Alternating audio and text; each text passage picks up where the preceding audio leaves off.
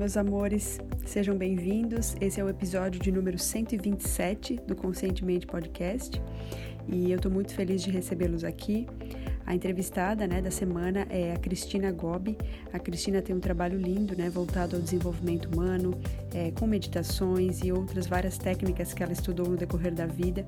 Então, ela, é uma, ela tem uma bagagem incrível para passar para gente e eu espero muito que vocês gostem, tá certo? Um beijo a todos e vamos lá. Olá, pessoal, sejam bem-vindos ao Conscientemente. E estamos começando agora mais uma entrevista. Hoje eu estou recebendo aqui a Cristina Gobi. A Cristina tem uma bagagem muito grande, né, em, em cursos, em, em muitos trabalhos voltados ao desenvolvimento humano, é, usando tanto meditação quanto coaching e outras técnicas, né? Muitas técnicas que a Cristina já estudou no decorrer da vida. Então, Cristina, quero dizer que eu estou muito feliz de recebê-la aqui hoje e gostaria que você falasse um pouquinho sobre o seu trabalho, sua trajetória até aqui. Ok, para mim é um prazer muito grande estar aqui com você, Bruna é tão bom a gente ter a oportunidade de falar sobre autoconhecimento, sobre caminhos para o bem, caminhos positivos, especialmente nesse período tão difícil, né, que a gente está passando Sim. em plena pandemia, né? Isso mesmo. Mas é, eu queria falar um pouquinho é, de um aspecto que nunca esteve no meu currículo e que é interessante que eu acho que as coisas mais importantes da nossa vida nem sempre vão para o nosso currículo oficial, né? É então, Bruna, eu tive uma trajetória profissional muito pouco convencional e eu destaco no meu currículo o ser mãe Uhum, né? Uhum. A maternidade, eu acho que foi o grande divisor de águas na minha vida e foi o momento em que eu realmente, digamos assim, que eu bifurquei de área, né? Eu originalmente eu sou engenheira, é, e fiz depois especialização em mestrado na Universidade de Brasília em áreas de urbanismo e tecnologia, né, para as áreas de arquitetura e urbanismo. Depois fiz doutorado na Escola Politécnica da USP, foi uma, uma trajetória maravilhosa. Tive assim é, sempre amei o estudo, a pesquisa, a docência. Esses sempre foram as minhas maiores paixões mas eu tinha uma vida extremamente atribulada e estressada, e lá pelas tantas, no meio de um doutorado, eu morava em São Paulo. Nessa época, eu descobri problemas muito graves de saúde, que foram uma endometriose num grau altíssimo, é, eu tive ainda é, problema ovariano também bastante sério, que inviabilizava não só eu ter filhos, como podia gravar, era realmente um quadro de uh, doenças realmente muito sério. E a gente não percebe né, que o estresse na nossa vida ele é extremamente é, doentio. E a uhum. gente só percebe quando a gente tromba com uma situação muito difícil de saúde. E foi nessa hora que eu, além do, de todos os recursos da nossa medicina ocidental, eu já havia ingressado pelas mãos amorosas de um lama tibetano na, exatamente no caminho da meditação. E foi com a junção da medicina ocidental com a oriental, eu fiz muita acupuntura, além de práticas bem intensivas e profundas de meditação, que eu conquistei a cura, digamos assim. Na olha. época, meu médico brasileiro falava: Olha, você pensa em ficar curada, depois um dia, quem sabe, você faz uma inseminação e tem filhos. O fato, Bruna, que eu diria que, para mim, o grande milagre que eu achava na época foi que, a juntar as duas coisas, eu não só fiquei curada de todos os problemas, como, assim, eu diria para você, num prazo de 40 dias entre o último diagnóstico que eu tive e, a, e, a, e, essa, e com essas práticas todas integradas, eu não só estava totalmente curada dos problemas ovarianos e endometriose, isso depois de passar por cirurgia e tratamentos bem extensos, né?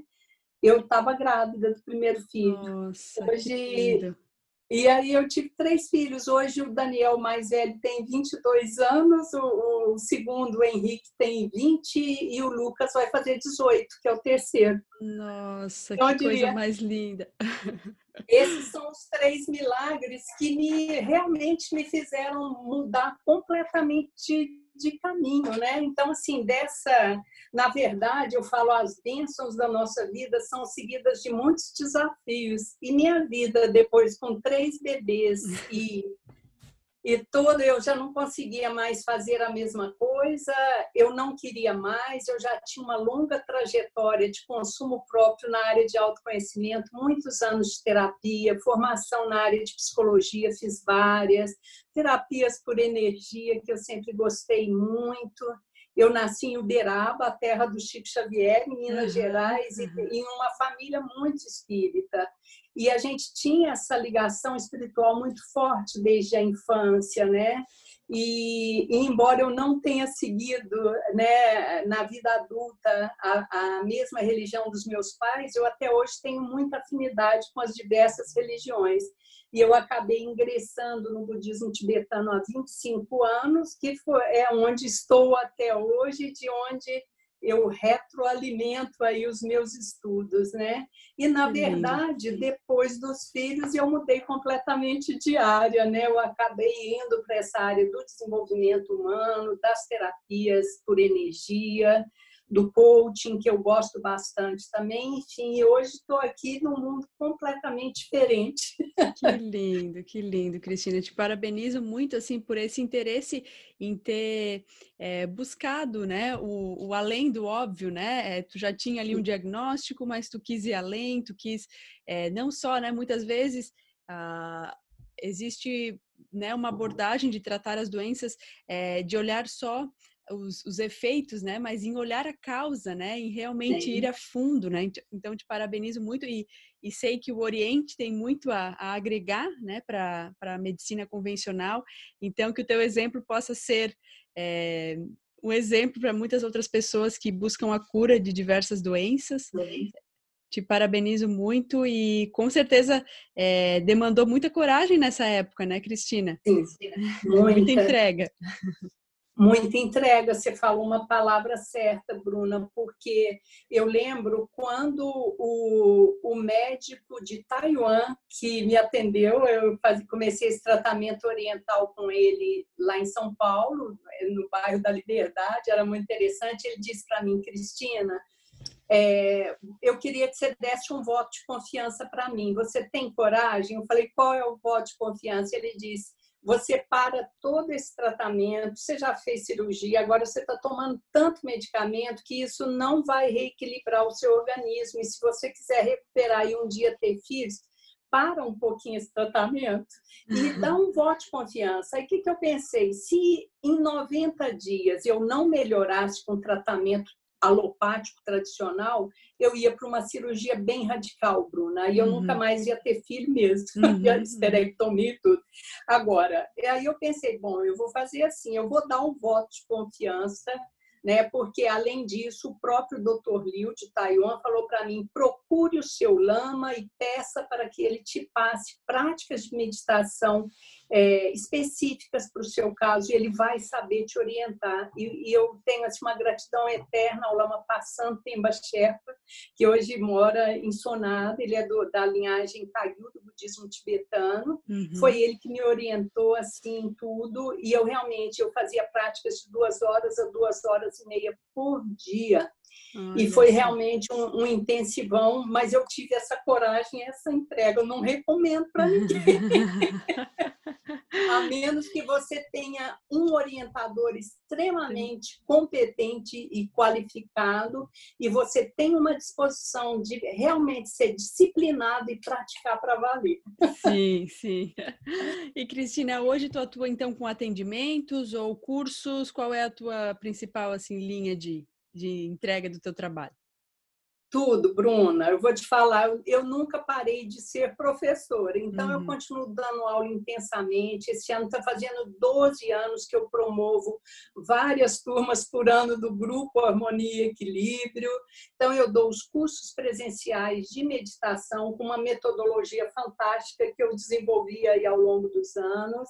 Eu dou workshops de imersão uma vez por mês, eu dou retiros de meditação na Reserva Ecológica Paraíso na Terra, que é um um lugar belíssimo, de natureza linda. Então, eu tenho muitas atividades e faço os atendimentos individuais, né? usando aí um pouco de integração de metodologia. Só uma coisa importante que eu esqueci de destacar, que eu acho que foi muito marcante também na minha vida, Bruna, foi o meu encontro com o professor Eduardo Tosta, que para mim é um médico, professor da medicina aqui da UNB, onde eu dei aula, porque na época em que eu me licenciei do meu departamento, ele estava iniciando um projeto de pesquisa na área de meditação para pacientes crônicos. Na época, o primeiro projeto, em 2008 ainda, era meditação para pacientes com câncer de mama. Olha. E ao ver esse projeto, eu estava licenciada do meu departamento, eu falei, eu vou lá ver. Bruna, fui, não só fiz os cursos, como eu levei uma grande amiga que estava com câncer de mama na época, e ela está bem até hoje. Nossa. E ali nós desenvolvemos um trabalho por oito anos. Isso aí é, é, foi das, das experiências mais amplas da minha vida profissional dos últimos dez anos, porque eu passei a esse trabalho na área de meditação. A gente trabalhou com paciente câncer de mama, fibromialgia, dor crônica, depressão, ansiedade. Oito anos de trabalho, de assistência. De lá nós derivamos esse trabalho com pacientes terminais do Hospital de Apoio de Brasília. Aí eu resolvi me fazer uma outra pós-graduação em tanatologia sobre morte, morrer, uhum. perdas e luto. Desenvolvi trabalho para o Hospital da Criança, Hospital de Apoio, nessa área de morte, morrer, em que também as tradições contemplativas orientais têm um grande acervo de, de, de ciência contemplativa para apoiar as perdas, a morte, o morrer. E essa é outra área que eu também dou cursos todo ano aqui em Brasília, em, em, várias instituições, tanto para profissionais de saúde como para é, os voluntários da saúde aqui de Brasília também. Que incrível! Nossa, é uma bagagem e tanto, né? E com certeza, como tu falou, né, muita coisa que a gente passa e as experiências da vida, elas não estão no currículo, né? É. Então, quanta coisa que a gente vai assimilando, aprendendo no decorrer da vida, nos nossos relacionamentos, e, e o quanto é lindo, né, quando a gente está disposto a aprender, né? E também Sim. a ser um instrumento, né, de levar isso adiante. Então, te parabenizo muito, muito, muito. Obrigada. Cristina, eu gostaria que tu contasse para a gente, né, nessa trajetória toda, né, que é tão tão longa e tão bonita, né, até aqui. É, qual é, a teu ver, o passo fundamental para quem se interessa em realmente se olhar, se ver, né, é, olhar para dentro, se autoconhecer e sair do piloto automático? Existe, a teu ver, um passo fundamental? Sim, eu acredito que o passo fundamental, Bruna, seja o reconhecimento. É como aquela história do alcoólatra que não ele fala não eu só bebo socialmente eu bebo por prazer mas quando na verdade ele bebe é porque ele precisa se manter alienado e exilado das dores e, e exilado de quem ele é mesmo e eu uhum. acho que não existe trabalho mais gratificante iluminador da nossa vida do que o autoconhecimento. O autoconhecimento é o remédio que a gente mais precisa. Né? Nós somos seres aí, como diz o Teilhard de Chardin, que é uma frase que é muito colocada na internet, sem citar que o autor é o grande teólogo francês Teilhard de Chardin, que é que nós somos, é, a gente pensa que somos seres humanos que passamos por experiências espirituais, mas na verdade é bem ao contrário. Nós somos espíritos por uma breve experiência aqui na Terra. Então, quando a gente se dá conta né, de que a, a gente precisa vir aqui eu não nasci para ser engenheiro, ou professora, ou médico, ou qualquer coisa. A gente nasce aqui é para aprender a ser uma, um ser humano melhor, aprender a amar, aprender a, a distribuir amor, ser mais compassivo e ajudar esse mundo, né?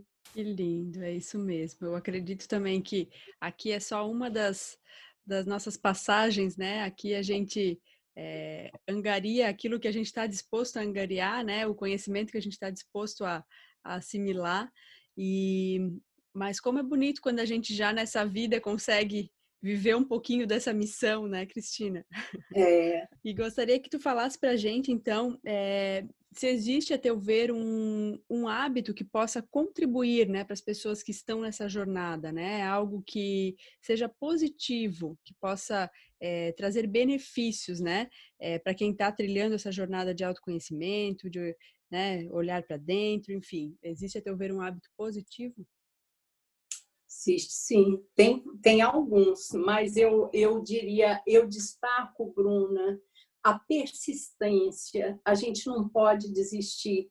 É muito difícil quando a gente começa a encontrar as nossas sombras, nossas desvirtudes, nossas dificuldades. Nessa hora, né, às vezes você já entrou em um caminho, a hora que você se depara com aqueles aspectos seus que te assustam, você vai embora. E é justo o momento que a gente não pode desistir aí é hora de olhar, desenvolver um olhar de aceitação e amorosidade mesmo por esse lado nosso mais difícil, né? E persistir. Então, eu diria que a palavra-chave é persistência, persistência, disciplina, é, é, procurar sempre é, bons professores, boas escolas, assim que te deem um apoio, né? Bons terapeutas, bons coaches que possam é, te apoiar na jornada, porque não é fácil. A, o fato da gente ingressar num caminho de autoconhecimento, um caminho de crescimento, não necessariamente significa que a gente vai conseguir seguir nele e chegar do outro lado do rio. Então, acho que a persistência e a disciplina elas são fundamentais. Perfeito, Cristina, perfeito. E, e algo que um dia alguém trouxe aqui, né, no Conscientemente, é essa questão de quando a gente olha as sombras e vê o que precisa ser transformado, é, isso exige muita autorresponsabilidade, né? Mas quando ela trouxe isso, ela falou o quanto, essa entrevistada, o quanto a autorresponsabilidade deve é, caminhar junto do alto amor, né? Então, o quanto é. esse acolhimento é necessário, né? Para que a gente é, consiga atravessar esses momentos que são tortuosos, né? Que são muito, muito difíceis mesmo. Sim, sim. E, Cristina, então, é, paralelo né, a isso, então, se existisse, a teu ver, um, um hábito que fosse negativo, algo que está impedindo né, as pessoas de fazerem essa jornada, qual seria esse hábito? Bruna, eu vou citar, ele, ele é um hábito bem de ocidental, e eu quero até, é, eu deixo até aqui uma referência de um grande mestre tibetano, que, na minha opinião, foi a pessoa que introduziu, digamos, a, a, a, meditação como um aspecto psicológico no Ocidente. Os, normalmente, os budistas não gostam de falar que existe uma psicologia budista, mas Shogyan Trungpa Rinpoche, que foi um grande lama tibetano, que ele foi, digamos, da primeira leva daqueles lamas que depois que, que a China invadiu o Tibete, milhares de pessoas, né, monges, monastérios foram destruídos, muitos é, monges, lamas foram mortos, enfim. Ali foi uma, uma tragédia humana similar à Segunda Guerra com os judeus mas o Shogyan Trungpa ele trouxe muito, ele traduziu muito bem esse aspecto que eu acho que para mim sempre foi muito chave. Quando você me pergunta de um, uma, um, um, um hábito negativo que é ruim, eu diria para nós ocidentais tem o que o Shogyan Trungpa chama de materialismo espiritual e eu acho que a gente é impregnado disso. O que, que é isso? Aqui no Ocidente, a gente tem é, muito a seguinte mania: eu entro em um caminho, ah, eu gostei disso aqui, não gostei daquilo ali, a gente é muito crítico, mas a gente faz uma crítica superficial. Aí você descarta esse caminho e você vai para o próximo. Olha, eu lembro aí nesses últimos 20 anos, eu, o que eu assisti da eclosão dessas terapias é, por energia, terapia espiritual muita coisa surgiu, passou por mim nesses anos, vou só citar alguns dos nomes aqui, né? É, além do Reiki, Magnify Healing, Light Healing, frequências de brilho, Body Talk, não sei o quê. Uhum. Eu posso citar para você dezenas. Quando você vai, então tem gente que fala, ah, agora eu vou fazer isso, agora é o coaching também, que virou um modismo cheio de superficialidade, enfim e principalmente os caminhos espirituais. Agora é moda disso, agora é moda daquilo, aí a pessoa sai quicando, picando aqui e acolá, e ela não, não aborda nada em profundidade, ela começa a consumir uhum. as a, filosofias espirituais, religiões, etc., como se fosse roupa que você compra e troca toda hora. Então, eu diria que esse é um aspecto assim terrível aqui, porque, como diz um grande lama que foi diretor espiritual aqui em Brasília há muitos anos, ele falava assim: você não encontra água furando vários buraquinhos rasos na terra, você encontra água quando você fura um buraco profundo e atinge o lençol freático. Então, eu diria eu acho que essa é a questão. Escolha o seu caminho. Né? Se você chega hoje no mercado, no supermercado espiritual aqui, você vai encontrar de tudo que você possa imaginar. Brasília, então, é uma meca de coisas místicas, assim, que a gente nunca viu, não sabe de onde surge tanta coisa. Mas aí eu falo, não importa qual caminho você escolher, é, seja uma religião do cristianismo, catolicismo, espiritismo, é, é, sei lá, caminho dos evangélicos, ou budismo, taoísmo, sufismo, não importa qual, mas vai fundo nele, escolha um e mergulhe, porque todos são belíssimos, desde que você tenha que você esteja uma escola autêntica, porque o que tem aí de falsos mestres também está pululando. Eu tenho uma cliente coach muito interessante, uma médica estudiosíssima, ela disse para mim, Cristina, hoje todo mundo é mestre, o YouTube é cheio de gurus. Pois é, então tá cheio de guru fake por aí. Então, mas a questão que eu sempre falo é Escolha um caminho, uma escola autêntica, profunda e séria e aprofunde nela. É claro que você pode buscar, você deve fazer suas pesquisas em algumas outras, mas escolha uma, uma na qual você vai fundo. Uhum. Aí você consegue. Do contrário, você vira um é uma superficialidade, uma superficialidade que você não chega em lugar nenhum. Uhum. Ter um ter um objetivo claro, assim, né? Onde eu quero chegar e a partir dali é, tanto consumir conteúdos quanto né? pesquisar, estudar e, e se aprofundar em algo e ter assim pílulas, pílulas que podem vir de vários de vários é. de várias fontes, né? Mas ter um objetivo central, assim. É, mas eu acho que mais do que um objetivo central, Bruna, é você ter um referencial mesmo. Uhum. Vou te dar um exemplo.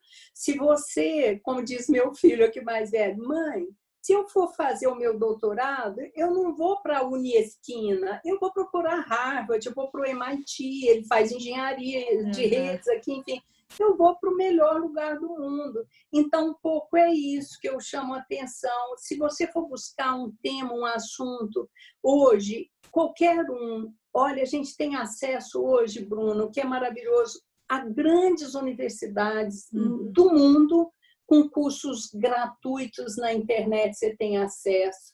Então, se você, você tem grandes referências das boas religiões e bons, boa, digamos, boas igrejas. Então, é buscar essas, é, eu diria até instituições mesmo, locais, mas que sejam é, sérios, eu uhum. digo assim, porque não basta a gente ter um objetivo. Eu posso ter um objetivo assim muito é, altruísta, uhum. maravilhoso, uma vontade imensa, mas se eu não encontrar os mestres certos, eu vou para o caminho errado, eu não chego no lugar nenhum. Certo. Não é? Eu estou falando isso também, desculpa, é porque tem um elemento que eu acho interessantíssimo nas tradições contemplativas orientais, que é não existe, por exemplo, meditação sem mestre. Hoje eu estava hum. comentando isso na minha live, porque é, aqui hoje você tem dezenas, tem pessoas que começaram a meditar o ano passado e já estão pegando seu certificado de instrutor mindfulness, né? Sim. Então a gente Para um oriental, isso é a coisa mais absurda que tem.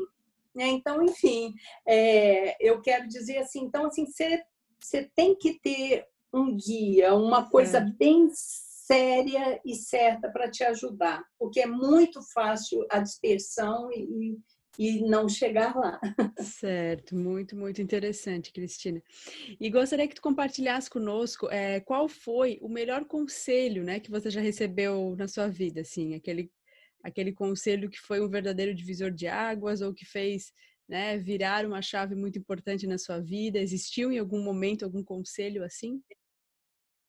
Sim, eu tive um conselho muito forte, tão marcante, que é vivo até hoje. Isso aconteceu, acho que há uns 23, 24 anos atrás. Eu tava, eu saí da minha aula no doutorado lá na USP e foi, fui buscar o Lama Passan, que estava trabalhando na construção de uma arquitetura sagrada num, num centro de retiros lá em Cotia. E quando eu cheguei de volta, eu busquei o Lama para a gente pegar o avião para vir para Brasília. E a hora que eu cheguei em casa, o meu marido me ligou avisando que uma grande amiga nossa tinha morrido prematuramente com ataque cardíaco. Naquela hora eu caí num choro terrível e ele só falou, ele pegou, olhou bem para mim e falou: "Cristina". Ele falava: "Cristina, lembre da impermanência" a, a vida é uma impermanente, é impermanente, não tem uhum. nada que dura para sempre. Se a gente meditar como faz parte das nossas práticas tibetanas diariamente sobre a impermanência, a gente dá outro valor para a vida, Bruna.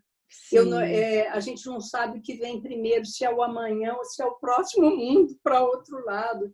Quando essa pandemia começou, eu pensei: quem será que vai estar vivo de nós? Quem de nós, eu falei para meu marido, estará vivo daqui a uns meses? Não sei. Perdi a semana passada um grande amigo que era justamente diretor e criador desse centro de retiros lá em Cotia. Uhum. Um, um, uma pessoa assim extraordinária, morreu assim uf, em uma semana. Então, quando eu digo assim, a questão da impermanência assusta muito. Falar em morte uhum. no Ocidente é, é um tabu, é. mas é algo que a única certeza que a gente tem é. quando a gente é que vai morrer, mas a gente evita por completo é, falar é. nisso. Então, eu acho que isso mudou minha vida, Bruna, porque eu vou te dizer, não foi fácil a minha transição. Eu fui uma professora e pesquisadora extremamente bem-sucedida, famosa, concursada, com emprego garantido pela vida inteira, e eu abri mão disso tudo, porque é, por um caminho espiritual mesmo, minhas escolhas elas não foram pautadas pela questão material. Eu sabia que podia passar sufoco, como passei bastante depois na minha vida, sufoco financeiro, inclusive, uhum, uhum. porque é, pelas escolhas, mas naquele momento, naquela questão da impermanência, eu pensei: o que, que eu estou fazendo da minha vida? Eu amava tudo que eu fazia, eu amava a, a, Universidade de São Paulo, eu amava a Universidade de Brasília, eu amava os meus alunos, minhas atividades, mas de repente as coisas começaram a não fazer sentido depois que eu tive os filhos e eu precisava dar uma assistência para eles. E não era só isso, eu falei, eu tenho, eu tenho que fazer uma escolha e eu escolhi sair daquela posição social extremamente bem consolidada uhum. para um caminho de pé no, pé no chão na vida. Eu vou te falar, não é fácil. Uma coisa, eu lembro direitinho na época que eu saí, que eu pedi demissão da universidade depois de 22 anos, todo mundo me chamando de louca. Uhum. É, como você, professora concursada, famosa, deixa isso tudo. Falei, agora é outro momento de vida. Eu amei tudo que eu fiz, mas agora quero fazer outras coisas. Bruna, eu tinha recebido um convite banal para participar de uma, de uma, uma comemoração no colégio das minhas crianças. Da época, a diretora me chamou e perguntou: Cristina, você pode fazer uma oficina de meditação aqui na comemoração da família? Aí eu falei para ela: com o maior prazer, é, diretora. Uhum. Só que agora eu não venho aqui na condição da professora doutora Cristina Gobi, eu venho aqui agora na condição de mãe do Daniel, do Henrique, do Lucas. No dia seguinte, meu convite foi cancelado. Eu não fui mais chamada porque uma outra pessoa, uma outra professora da UNB, que tinha sido minha aluna, uhum. mas que ainda estava professora doutora da universidade, ela foi no meu lugar para fazer a oficina e foi horrível a oficina, mas enfim. Mas o fato que eu, que eu chamo a atenção é a gente essas escolhas elas não são fáceis porque o rótulo social, os carimbos que a gente carrega, as medalhas eh, socialmente aceitas que a gente prega no peito, elas são as que a sociedade reconhece, né? Então, é por isso que eu falo, o que eu tenho de mais importante na minha vida, que a maternidade, essa não foi currículo. É verdade, é verdade. E eu achei muito legal quando você trouxe sobre a impermanência, né? É, teve uma frase que eu li, se eu não me engano, talvez tenha sido até no seu Instagram, é uma frase uhum. que diz: ah, você não sofre porque as coisas são impermanentes, você sofre porque as coisas são impermanentes e você quer que elas sejam permanentes, né? Eu acredito que seja exatamente budismo, né? isso. E é, é muito isso, né? É, você recebeu esse chamado de, de seguir um outro caminho, se você tivesse se agarrado, né? Digamos assim, ao ego, é, de querer manter aquele status para a vida inteira, você não teria feito essa, esse desprendimento, né? Ele não teria acontecido. Então você aceitou, abraçou a impermanência e, e, o quanto a gente precisa fazer isso no decorrer da nossa vida, né? Sim, sim. É muito Bruna, lindo. tem que ter coragem. Tem. Uma das divindades, o Lama Passan, me deu uma incumbência séria na época que eu tive que fazer as práticas intensivas para sarar meus problemas. A incumbência foi que eu fizesse práticas diárias intensivas para uma divindade linda, uma divindade feminina, né, do budismo tibetano, é maravilhosa, que representa a mãe de todos os Budas, a mãe sagrada, que representa o amor incondicional. E é tão interessante isso que é uma doação, além dessa representação da mãe e do amor incondicional, porque a mãe, não importa se o filho é drogado, assassino, horroroso, ela ama o filho. Uhum, uhum. É o filho que ela quer, enfim, e, mas essa divindade e essa prática, eu acho que gerou um efeito colateral para mim, porque é a prática, ela é a mãe liberadora da dor, da, é, da dor, do medo e da miséria. Ela é a mãe que dá destemor, que dá uhum. coragem. Uhum. Se você me falar se eu tenho alguma coisa firme, eu seguro na minha vida, não tenho nada, a não ser minha capacidade de trabalhar que eu trabalho demais. Eu uhum. levanto às seis, faço minhas práticas, às nove horas eu faço minha live do Instagram, depois a gente sobe a gravação pro Insta, lá para o Face, para o YouTube, depois atendo de tarde, dou aula de noite, enfim, cuido dos filhos. Eles estão me ajudando aqui, mas vou te contar, nunca trabalhei tanto como essa pandemia, tem muito trabalho dentro de casa também é fogo. É fogo. Mas então eu acho que só tem isso mesmo, é coragem. Coragem. De arregaçar as mangas, isso aí. E é isso que importa, a gente viver o nosso propósito, servir, né? E, e, é muito bonito isso, porque é uma energia que vai se renovando, né? Não, não existe tanto um cansaço nisso, né? Existe é. realmente é. uma entrega, né? E Cristina, Cristina, eu gostaria que tu compartilhasse conosco se existe alguma frase, pensamento ou lema é, que você leva na sua vida, no seu dia a dia. Nossa, tem muitos, Bruna. É difícil escolher aqui uma frase, um pensamento ou, um lema. Ah, eu escolheria eu acho que a questão da persistência mesmo, viu, uhum. Bruna? Eu acho que às vezes, né? Quantas vezes a gente amanhece sem vontade, ou triste, ou querendo dormir, ou querendo desistir? Eu diria, não desista siga o seu coração, confia no seu coração. A gente não costuma confiar em intuições, né? Uhum, uhum. Para a gente, eu acho que o ocidental ele é muito crítico e muito cético. Eu lido muito com gente cética. Eu acho que toda a minha formação acadêmica, né, foi muito nessa linha. Uhum. e para mim também foi um ato de coragem é acreditar no coração e de sentir olha não é isso que eu tenho que fazer agora. Então eu acho que é persistir. Um ponto que eu queria contar para você também que eu acho que é muito chave essa questão de confiar, que eu lembro na época que eu estava com bebês pequenos, dando aula, escrevendo tese de doutorado, eu estava enlouquecida, voltei para terapia, minha terapeuta me mandou ir no psiquiatra para eu tomar ansiolítico, aí eu tentei tomar ansiolítico e aí comecei a ter muito efeito colateral, aí falei para ele, não, ó, vou lá para o Lama Sonan, que é o nosso lama aqui até hoje, vou fazer prática com ele e vou largar esse remédio de novo, eu larguei o remédio, fui fazer, mas ia lá, 5 e meia da manhã eu estava com o Lama Sonan aqui em Brasília, fazendo essas práticas, né? Enfim. Mas naquela época eu podia escolher, Bruna, eu entrar no anti, ansiolítico, uhum. antidepressivo e remédios ou parar. Aí o que, que eu pensei? O que, que é mais importante para mim? Porque a causa do meu problema era a angústia de deixar os meninos adoecidos dentro de, de escolinha, de uhum, creche, uhum, para poder ir trabalhar para garantir uhum. me, meu, meu diploma de doutora, meu salário do fim do mês, e para mim naquela hora nada era mais importante. Então, o que, que eu fiz?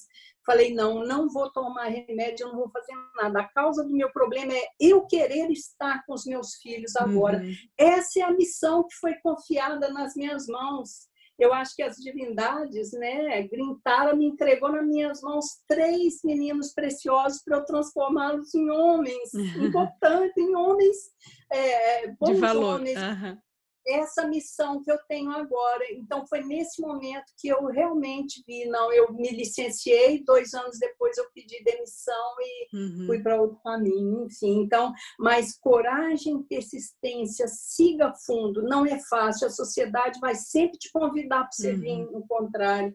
Muitas vezes a família vai falar que você está fazendo errado, é, você vai ter poucas pessoas te apoiando nessa hora, sabe? Eu tive uhum. meu marido e, a minha terapeuta, uhum. né? Mas confia. Mas é, exige muito realmente é, confiar nessa voz, nessa intuição, né? E, e, a gente se perguntar também é importante, né? Nesse momento você parou tudo e se perguntou, né? É, o que, que é importante para mim? Então, tem muitos é. momentos da vida em que é, é, necessário que a gente faça essa pergunta. Nossa alma quer falar com a gente, né? Mas é. muitas vezes a gente não está disponível e disposto a ouvi-la. Né, Exatamente. Cristina? Exatamente. É, é, bem por aí. E Cristina, existe é, algum livro que tu poderia indicar para gente? Eu sempre peço, né, para o entrevistado, para que ele fale um livro, para realmente mostrar que tenha sido é, um livro que mexeu bastante com né, com, com a pessoa que eu estou conversando, que realmente foi um divisor de águas, assim. Poderia citar um?